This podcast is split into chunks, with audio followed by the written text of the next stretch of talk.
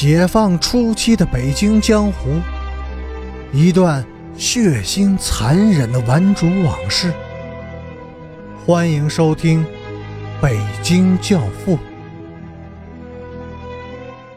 第九十四集。皮带落在他的脸上，轻飘飘的。围观的人们全都轰然大笑了起来。谁敢笑？保安，给他一刀！周奉天的话音刚落，保安和顺子都拔出了刀子，人群立刻变得鸦雀无声。你们听着，我叫周奉天，是杀人不眨眼的流氓头子。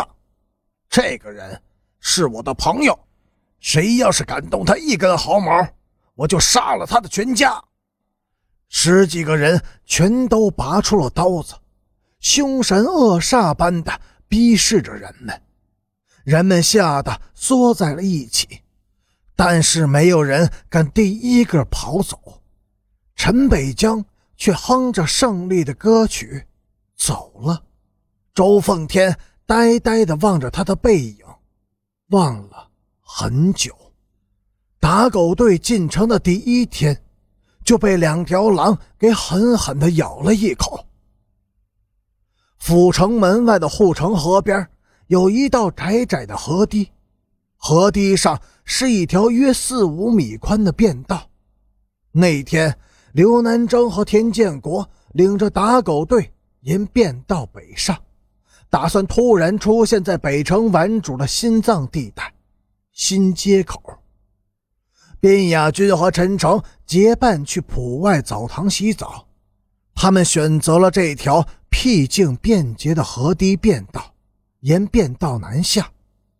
在相距一百米时，他们互相认出了对方，但是谁也没有打算让路。打狗队在地面上站住了，队员们弯腰捡起十块砖头，死死地把住了便道。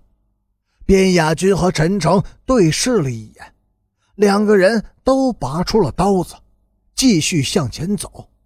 越走越近，双方相距四五米时，他们停住了脚步。让开路！边雅军阴沉着脸，冷冷地说：“你们从下边走。”刘南征轻蔑地指了指河堤的下边。那里也有一条行人踩出来的小路，老子从来不走小路。边亚军说：“我们也不给别人让路。”刘南征说：“那好吧，我看你也是肉长的。”边亚军把大刮刀亮在胸前，一步步的向刘南征逼了过去。刘南征冷笑着掏出了菜刀。双方相距一米远的时候，边雅军又站住了，让不让路？不让。边雅军持刀照准刘南征的胸口突刺了过去。刘南征刚刚退身收步时，边雅军突然收回了刮刀，他腾身而起，双脚猛力前蹬，正踹在刘南征的脸上。刘南征的上身一仰。摔倒在便道上，陈诚闪电般的从边亚军的身旁冲向前去，在一名打狗队员的砖头砸中他的头的同时，匕首已经插入了对方的肩膀。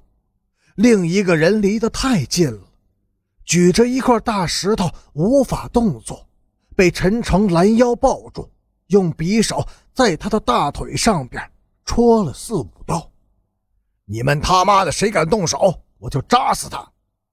宾雅军用脚踩着刘南征的脖子，大刮刀对准他的眼睛，大声的对着打狗队员们喊着：“都别动手，把路给他们让开！”